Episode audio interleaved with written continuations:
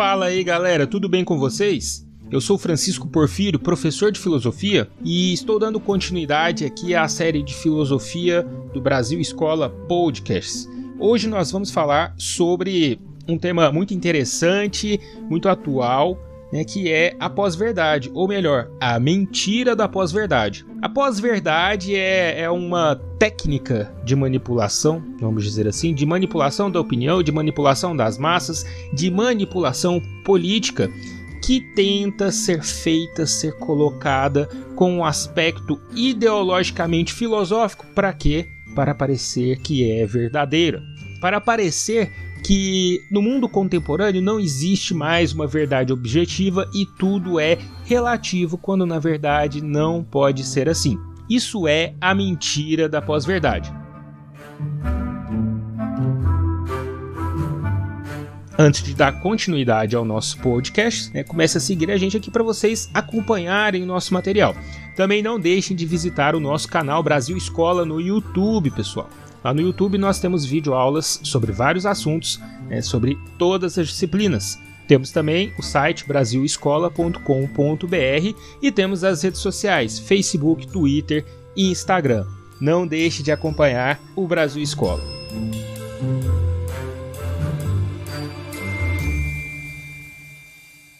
Pessoal, a verdade, o tema da verdade, é muito importante para a filosofia, para a história da filosofia.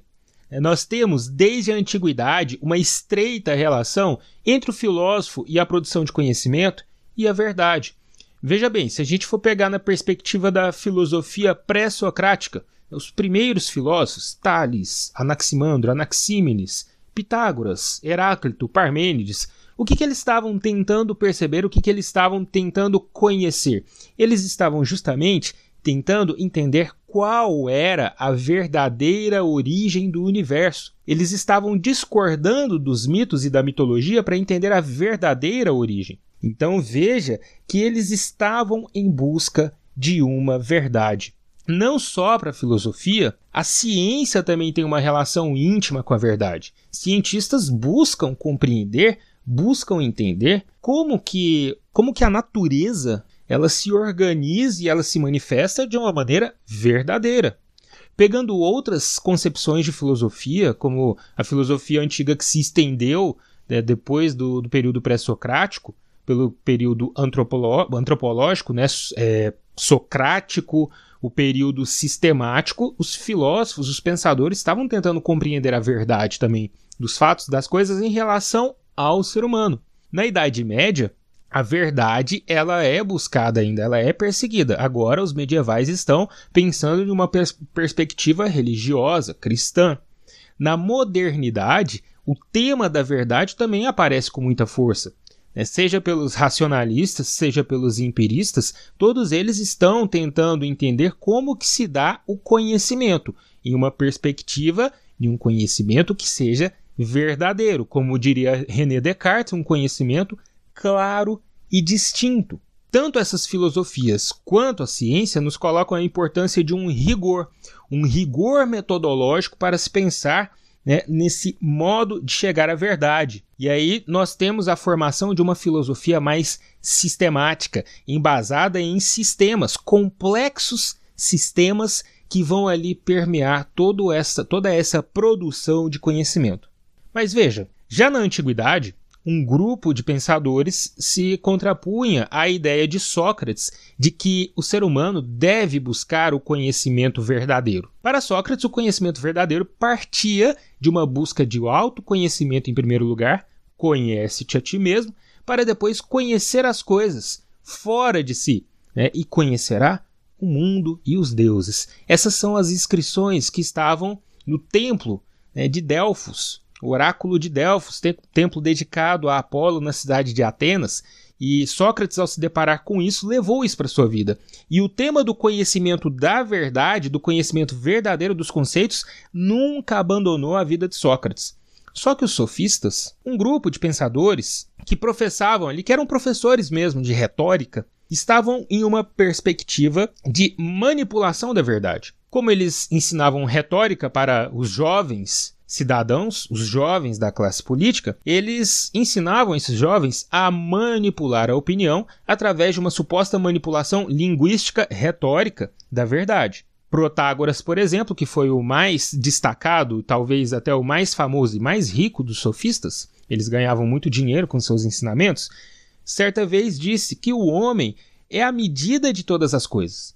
Se o homem é a medida de todas as coisas, é o homem que define, então, pessoal, o que é, o que deixa de ser, como é, como deixa de ser. Ou seja, a perspectiva de, de Protágoras é de que o ser humano é quem define a verdade. Então não há uma verdade objetiva, há uma verdade subjetiva, relativa de acordo com aquilo que se quer passar. Isso é a relativização da verdade. É isso que a pós-verdade, na contemporaneidade, usa para definir aquilo que é bom, aquilo que é ruim. Na filosofia contemporânea, a gente pode pegar também o perspectivismo de Nietzsche como uma suposta sombra né, ou um suposto assentamento para essa ideia de pós-verdade. Mas o que eu quero é mostrar para vocês como a filosofia, mesmo que apresentada ali um certo relativismo pelos sofistas, ou até mesmo esse perspectivismo, né, que acusam Nietzsche de ser um perspectivismo relativista pós-moderno, isso não tem nada a ver com o que querem fazer com a manipulação da opinião pública hoje. Veja, o filósofo alemão Friedrich Nietzsche, ele afirma em um fragmento póstumo escrito entre o inverno de 1886 e a primavera de 1887, ali na coletânea de fragmentos póstumos, né, foram fragmentos que Nietzsche deixou escritos, é, textos que ele deixou escritos que nunca foram publicados em vida. Ele afirmou, abre aspas, não há fatos, apenas interpretações. Fecha aspas. Quando isso é tirado do seu contexto original, pode parecer né, que Nietzsche está defendendo uma completa relativização da verdade. Isso, na verdade, né, essa, esse fragmento nietzschiano diz respeito à questão principalmente da moralidade. A crítica de Nietzsche à verdade diz respeito à postura moral da realidade, da verdade, e à busca por padrões racionais e racionalizantes metafísicos que desconsiderem por completo o plano da vida fisiológica. Ou seja, eu vou explicar aqui né, o que, que eu quis dizer com isso. Veja bem, Nietzsche, Friedrich Nietzsche, ele está entendendo que a verdade, ou o conceito de verdade, tão caro para a filosofia, tão caro para as ciências, ele é, na verdade, uma postura moral. Né? E ele vai entender a moral também como essa perspectiva. O perspectivismo de Nietzsche ele não é um relativismo solto, não é tudo é verdade no âmbito da ciência da epistemologia ou tudo pode no âmbito da moral. Não.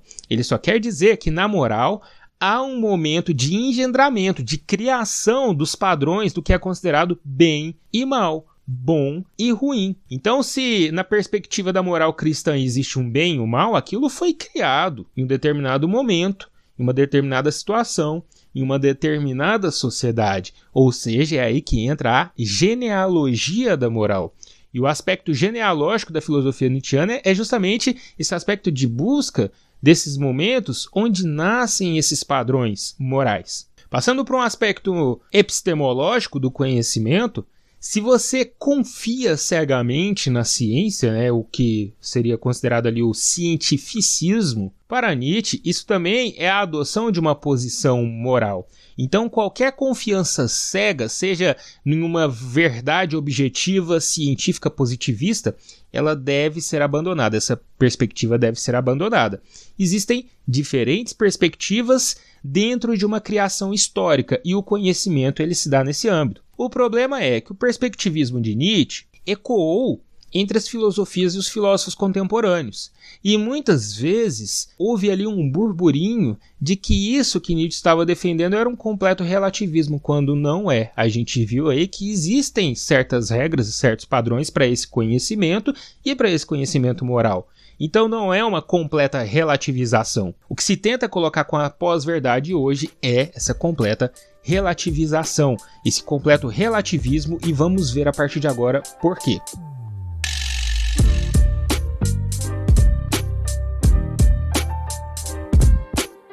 A pós-verdade é, grosso modo, um eufemismo para a mentira. Algo que, em alguma medida, pode ter uma justificativa ética, como o relativismo cultural em relação à tolerância, ou o relativismo moral em um cenário de moralidade em transição. É utilizado para defender um relativismo extremo. O problema é esse. Nós vivemos na era da pós-verdade. A verdade dos fatos não nos interessa mais. O termo pós-verdade foi utilizado pela primeira vez pelo dramaturgo sérvio Steve Tezic em um texto para sua coluna na revista The Nation. Desde então, pós-verdade refere-se a um movimento de manipulação da informação, geralmente de caráter massivo. A tática da pós-verdade permitiu à grande mídia manipular a opinião pública e, quando aliada às redes sociais e gerando notícias falsas, as também chamadas fake news, essa tática interfere principalmente em eleições políticas. A pós-verdade, quando aliada à anticiência, é muito perigosa. Existem, por exemplo, movimentos que pregam uma postura negativa em relação às vacinas, e até aqueles que afirmam que pandemias, como a pandemia de Covid-19, são inexistentes, são invenções, ou tratam de uma conspiração do governo chinês para ter controle do que chamam de nova ordem mundial. Mentiroso! Mentiroso! Mentiroso! Caluniador! Seja como for, volto ao dizer, Pós-verdade nada mais é que um eufemismo para mentira. A pós-verdade, portanto, pessoal, não tem nenhuma fundamentação filosófica. Ela não pode se fundamentar nem no perspectivismo de Nietzsche, nem numa filosofia de um teor mais desconstrutivista, como seria uma filosofia de, do filósofo francês Jacques Derrida, nem mesmo em qualquer traço do que chamam de pós-moderno, que tentam, de algum modo, mostrar para as pessoas que o que se chama de estrutura da verdade pode ser diferente, como, por exemplo, o pós-estruturalismo de Michel Foucault ou do filósofo francês, também francês, Gilles Deleuze. Não há um assentamento filosófico para isso. Pós-verdade é mentira, pós-verdade é técnica tática de manipulação portanto é engodo, é bravata. Não caiam nesse assunto, não caiam na pós-verdade, pessoal. Pós-verdade é, para utilizar um termo bem contemporâneo, fake news. Não há qualquer sombra de dúvida de que isso é utilizado para manipulação pública, é para manipulação da opinião, seja em favor de um candidato nas eleições, seja para vender um produto, ainda existe sim critérios para se determinar uma certa objetividade da verdade. Então, não se pode relativizar por completo, falar tudo é permitido, tudo pode ou tudo é verdade, depende simplesmente do espectador. Não, perspectivismo não é isso. Perspectivismo, como o de Nietzsche, não abandona alguns critérios. Portanto, pós-verdade é mentira. Pós-verdade é um eufemismo para mentira.